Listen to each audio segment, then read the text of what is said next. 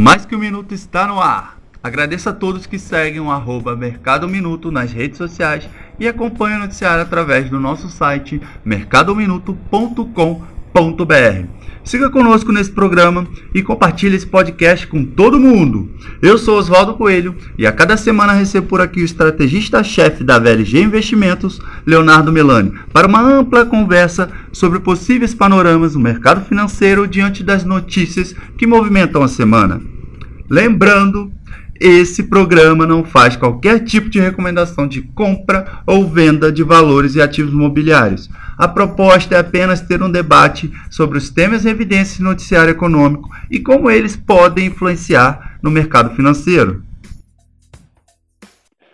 2021 começou e com o novo ano a esperança da vacinação em massa contra a Covid-19 em todo o planeta. Os mercados internacionais começaram a semana positivos, com as perspectivas de que os pacotes de incentivos e a ampla distribuição da vacina acelerem a recuperação pós-pandemia. Léo, feliz ano novo e seja bem-vindo. Legal, feliz ano novo para você também, Oswaldo, feliz ano novo para todo mundo que acompanha a gente. Prazerzão estar tá mais um podcast semanal com todo mundo. 2021 promete. Eu acho que vai ter bastante conteúdo interessante aqui para quem acompanha a gente semanalmente. Então, vamos lá para o primeiro do, do ano, para o primeiro podcast do ano. Pois bem, o noticiário aponta para um ano de recuperação financeira global, meio na linha do que você está falando. E aqui no Brasil, um atraso no início da vacinação em massa e a retomada de agendas de reformas e privatizações serão uhum. determinantes para a recuperação da economia em 2021. É isso, Léo. É, é, é, um, é um apanhado disso para que o ano no Brasil seja positivo? É, exatamente, né? O Brasil, a gente até comentou um pouquinho nos últimos podcasts, né? Para quem acompanha a gente, o Brasil só morre pela boca, né? Só morre é, através das próprias besteiras, uma vez que o ambiente externo continua muito positivo. Né? É verdade que existe um desafio muito grande, né? Não só no Brasil como no mundo inteiro, para que a vacinação em massa ocorra de forma rápida, é, eficiente e que essa página é, seja virada o quanto antes. Mas o que a gente está vendo até agora de indicador econômico, nos últimos três, quatro meses, aponta para uma recuperação rápida da economia global. Né? É, aqui no Brasil, os indicadores econômicos também apontaram é, para uma, uma melhora razoavelmente rápida, e a continuidade dessa melhora depende do quão eficiente o governo será em relação à questão da vacinação em massa e quanto né, que a gente vai ter de ruído em relação à questão fiscal. Né? A questão fiscal, como a gente também já tratou aqui em alguns podcasts, né, segue sem nenhuma solução solução de curto prazo endereçada, a gente teria que ter aprovação de reforma, né? a gente teria que ter as reformas tramitando, pelo menos, no Congresso, para que essa questão fiscal comece a ser endereçada. Então, é, contanto que o Brasil acelere essa questão da agenda da vacinação e também acelere a tramitação das reformas para endereçar o problema fiscal, legal, né? Continuaremos numa trajetória de recuperação. Caso isso não aconteça, problema, né? O mercado não vai dar o benefício da dúvida por muito mais tempo. A gente viu a bolsa hoje de manhã bater 120 mil pontos, né? Estamos aí nas máximas históricas e quando a gente está nas máximas históricas é sinal que o mercado e os investidores estão colocando tudo de bom no preço, né, Oswaldo? É, e a gente sabe que tem bastante desafio pela frente. Então, é, é, exatamente o que você comentou, né? Tem a parte da recuperação econômica por um lado e tem esses dois desafios, né? A, a questão da vacinação em massa e o endereçamento da, do problema fiscal, que são chaves para o Brasil continuar se recuperando. Queria aproveitar esse gancho, como é o primeiro programa do ano, para a gente falar de um assunto que é recorrente, a gente no Mercado Minuto acompanha, escreve bastante, que é sobre os IPOs, né? Lançamentos de ações, assim, quando as empresas abrem ao mercado, abrem a, a, a empresa para a Bolsa. No ano passado, apesar de ser um ano pandêmico, a Bolsa de Valores brasileira fechou 2020 batendo diversos recordes, inclusive número de investidores. Ao longo do ano, 27 empresas fizeram suas ofertas iniciais de ações na B3, captando mais de 44 bilhões. É, para quem investe ou para quem quer investir, é, explica o básico assim para a gente começar a falar sobre isso. O que são é, esses chamados IPOs? Então, vamos lá. Uma empresa, né, quando ela precisa de, de capital, né, todas as empresas precisam de capital, seja para nascer, seja para manter suas operações é, de pé, né? Quando uma empresa precisa de capital, ela tem sempre três fontes de recursos. Ou o famoso capital próprio, né? Então eu vou lá e abro a empresa, né? Abro a minha empresa com o dinheiro que eu economizei, o dinheiro que está no meu caixa é, da pessoa física, o dinheiro que é meu, então eu sou dono da empresa, né, vou criar uma empresa, vou me tornar dono dessa empresa, vou lá e aporto capital próprio. Essa é a primeira fonte de recursos é, que uma empresa pode é, ter. Uhum. Fonte de recursos número dois, dívida. Então, a empresa é, vai num banco, ou a empresa emite um CRI, ou a empresa emite um CRAE, vai no mercado de capitais e capta dinheiro diretamente com é, outros credores que não necessariamente bancos. Existem diversas modalidades de dívida, mas é uma segunda grande fonte de captação. É, tem, inclusive, benefícios fiscais, né? As empresas tornam a sua estrutura de capital mais eficiente quando elas captam dívida. A gente não vai conversar sobre isso hoje, né? Vai ser objeto uhum. aí de um podcast mais para frente. É, mas é a segunda grande fonte de capital que as empresas têm. Né, elas pegam dinheiro emprestado, seja com o banco, seja com outras, outros tipos de é, credores. E o terceiro, a terceira grande fonte de captação de recursos é, de uma empresa é o IPO, é a abertura de capital. O que, é abertura de capital? Vender parte da empresa para alguém, vender parte da empresa para alguém, neste caso, para o mercado. Né? Então, parte do capital social da empresa vai ser vendido para outros acionistas, para outros donos. Isso que é o IPO. Né? O IPO em inglês, né, Initial Pricing Offer, né, traduzindo para o português, é a oferta inicial de ações, ou seja, aquela empresa que é de capital fechado, opta em vender parte do seu capital ou integralmente o seu capital, né? As empresas que são full corporation, né? São aquelas empresas que não têm um único dono, que tem todo o seu capital social listado em bolsa, também ocorre com alguma frequência. A gente já vai dar alguns exemplos, né? Mas é uma terceira fonte é, de captação de recursos. Né? A empresa vende uma parte ou a totalidade do seu capital social para o mercado é, e acaba trazendo novos donos para dentro da sua estrutura, captando recursos, né? troca parte do capital social por dinheiro. Três modalidades, né? o capital próprio, a dívida e é, a venda de capital social em bolsa, né? É, o IPO, é, todas têm suas vantagens suas desvantagens. Né? Não existe um caminho que seja absurdamente melhor do que o outro ou um caminho que seja muito pior do que o outro, todos têm suas vantagens e suas desvantagens, né? O excesso de endividamento pode fazer com que a empresa tenha problema é, para quitar suas dívidas com os credores. Por outro lado, ela gera benefício fiscal. Então, uhum. um, um contra e um pró de captação de dívida. É, capital próprio é aquele negócio, né? Tem a parte legal de você não ter outros sócios e não ter nenhuma perturbação, não ter nenhum questionamento, e poder você é, atuar na empresa é, de acordo com as suas diretrizes, de acordo com a sua própria opinião. Legal, mas tem uma hora que o dinheiro acaba, né? Então, o capital próprio tem limite. É, quando você abre o seu capital em bolsa, né? Você tem uma fonte de atração de recursos barata. Por outro lado, você acaba tendo que dar satisfação para o mercado. É custoso abrir capital em bolsa, então é, também tem os seus prós e seus contras. Né? Cada uma das três modalidades tem os seus prós e seus contras. E no momento atual, devido à dinâmica é, de juro baixo, o investidor tem procurado cada vez alternativas mais diferentes e interessantes para uhum. aplicar o seu recurso. Em relação ao passado recente, quando a Selic estava alta, né, e ele não tinha que se preocupar com isso, hoje em dia dia, isso não é uma dinâmica recente, uma dinâmica dos últimos dois, três anos, quando a Selic vem é, desabando, né, como todo mundo que está ouvindo a gente já sabe, é, uma vez que a Selic tenha desabado, aquele, naquela zona de conforto do investidor que comprava o CDBzão que pagava 1% ao mês, essa zona de conforto não existe mais. E o investidor acaba tendo que buscar outras alternativas. É por isso que o número de pessoas físicas em bolsa cresce muito, né? A B3 divulga todos os meses, né? Vem divulgando todos os meses recorde de abertura de novas contas, de novos CPFs em bolsa, exatamente como reflexo reflexo é, dessa dinâmica de, de, das pessoas, dos investidores estarem procurando alternativas de investimento que não apenas as tradicionais modalidades de renda fixa, né? E aí, nesse sentido, as empresas, obviamente, se aproveitam desse bom momento, desse interesse é, super forte dos investidores para alocar os seus recursos, alocar a sua poupança, alocar o que consegue poupar em ações, por exemplo, né? Lembrar que bolsa não, é, não são só ações, né? Tem fundos imobiliários, por exemplo, que estão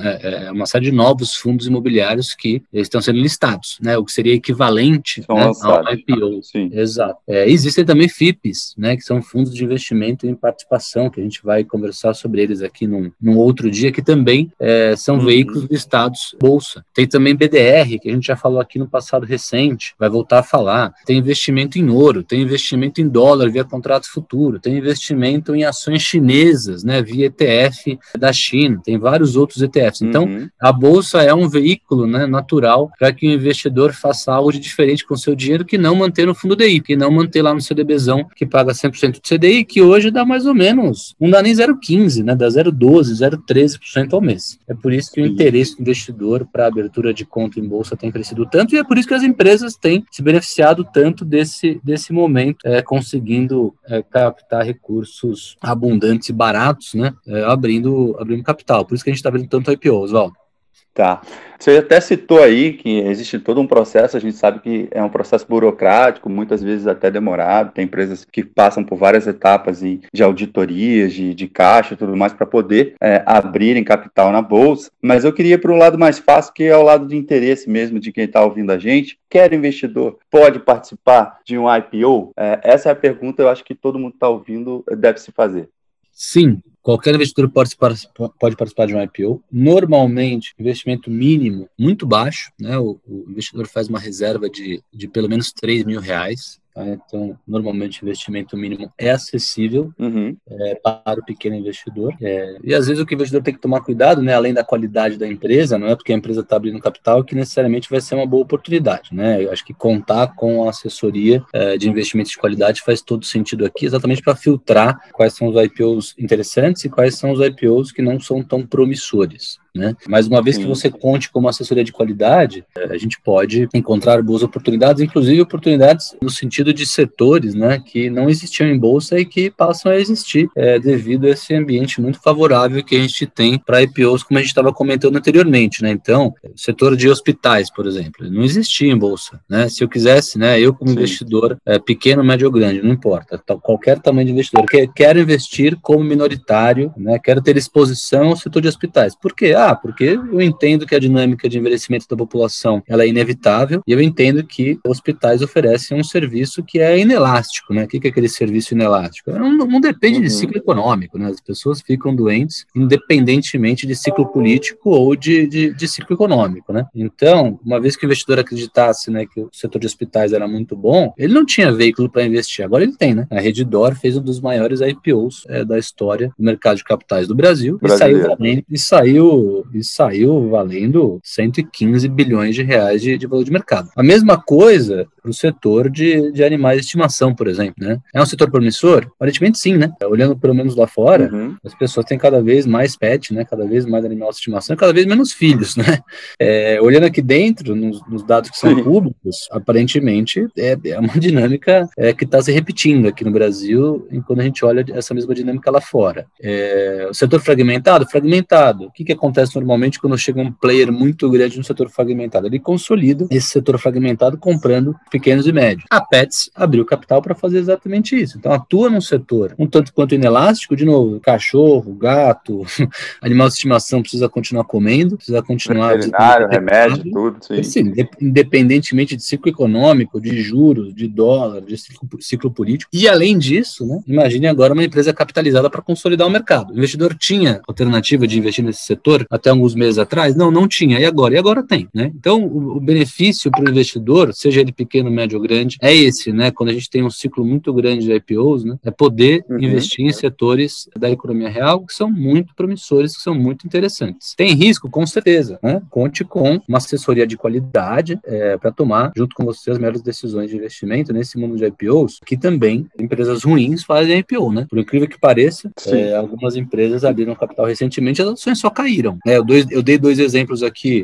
é, de sucesso, mas tiveram alguns exemplos Positivo. de 2020 que foram negativos, que a performance das ações está negativa até hoje, é, assim como acontece lá fora e assim como acontece aqui no Brasil em anos passados. Outros IPOs que a gente viu em alguns anos anteriores a 2020 vingaram, foram muito bons, as ações continuam indo muito bem, obrigado, e alguns IPOs, as ações performaram mal e demoraram para se recuperar ou nem se recuperaram é, até hoje. Né? Então não é porque é um IPO que necessariamente é algo bom para o investidor. Tem que ser feito um trabalho de garimpo, tem que ser feito um trabalho de muito estudo em cima dessas empresas que vão abrir capital. Mas, de novo, né, eu acho que beneficia muito aquele investidor que quer diversificar, aquele investidor que está buscando uma alternativa à renda fixa, né? A renda fixa que deve continuar rendendo pouco por mais tempo. Sim. Eu ia te fazer uma pergunta que você já, de certa forma, respondeu, que era justamente isso. Como que as pessoas podem avaliar se aquele lançamento da empresa na Bolsa é uma boa oportunidade ou não. E aí você está colocando que, enfim, é, ter essa ajuda do profissional é o que vai fazer a diferença para tomar essa decisão, né?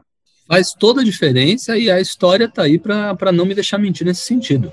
Vários IPOs uhum. que deram certo e, e, e, vários IPOs que deram errado. Então não é porque é um IPO que é, necessariamente é bom. Vide o, o, o, raciocínio assim mais, né, mais, mais básico, né? Qual que é o raciocínio original aqui anterior, né? Tem alguém querendo vender uma parte da sua empresa. Bom, se ele está querendo vender, ele não vai querer vender barato. Não tem almoço grátis, né? Uma empresa muito boa vai ser vendida por um preço muito baixo, por um preço muito barato, por um preço muito atrativo? Talvez não, né? Uhum. É, ele não vai querer vender uma parte da empresa dele que está voando, que está dando lucro, que está dando resultado, e a empresa é obrigada, né? A empresa que está abrindo capital, ela é obrigada a divulgar para o mercado os últimos balanços. Esses balanços têm que estar auditados, né? Então a gente tem acesso a todas essas informações para ajudar o investidor a tomar a melhor decisão. Mas, né, via de regra, empresas muito boas, muito promissoras, não vão vender uma parte do seu capital social de maneira barata, né? Pelo contrário, eles vão querer vender caro. E aí, vendendo caro, vale a pena? Pets saiu a 50 vezes lucro. Poxa, parece caro? Parece caro, mas o papel subiu 30%. Uhum. Então, assim, não é porque é caro que necessariamente é ruim. Às vezes o cara é ruim, às vezes o cara não é ruim. Então, o investidor precisa é, de uma ajuda do, de um profissional, precisa de uma ajuda de um assessor de investimento de qualidade para poder separar o joio do trigo. Não é porque tá barato, aparentemente, que é uma boa oportunidade, e não é porque tá caro que necessariamente é uma oportunidade ruim, que não é uma oportunidade, né? Tem coisa que vem sim. barato que sim é boa, mas tem coisa que vem cara que sim é, vale a pena o risco. Então, tudo isso tem que ser, tem que ser avaliado. É é muita informação para aquele investidor que está começando é, digerir de uma vez. Então, é, é, é contar com assessoria faz toda a diferença.